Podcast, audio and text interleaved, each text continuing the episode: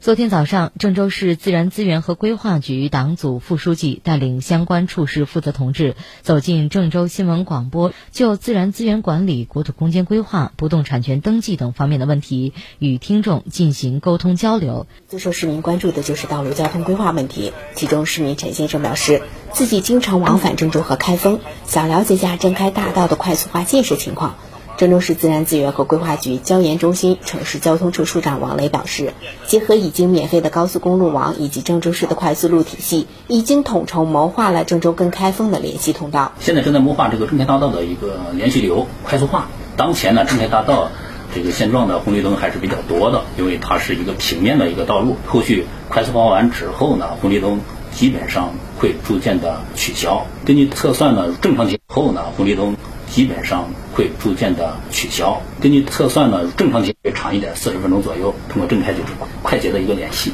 除了道路交通问题，市民们最关心的还是老旧城区的生活环境改善问题。对此，郑州市自然资源和规划局中原分局副局长樊鑫表示，这属于城市有机更新的范畴。城市更新的工作主要是针对一些城区的这个老旧厂房、老旧小区、老旧街区及一些老旧市场进行一个提升提质、有机更新，使这些老城区焕发生机及活力。前期已经开展了一些工作，比方说中原区开展的这个二沙文创园区、正煤机、一九五八双创园这些首开区。已经对外进行开放了，目前呢正在进行二期的建设，下一步会有更多的老旧小区焕发新的活力。不管是修建道路还是城市有机更新，难免就会出现开挖施工的情况。为了解决这一难题，郑州市自然资源和规划局建立了地下管线规划审查和协调的周例会制度。郑州市自然资源和规划局市政规划处处长李勇对新建、改建、扩建道路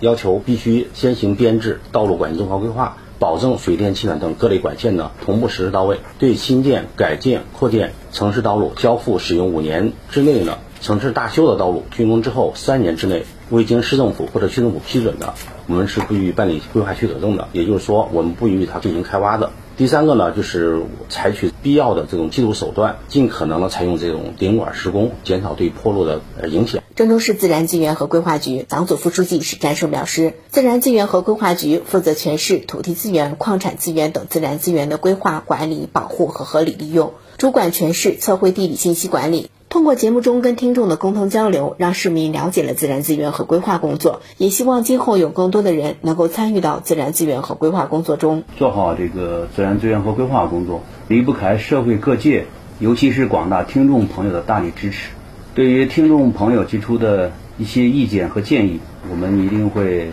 认真对待，抓紧时间研究，帮助群众啊，那么来解决一些困难。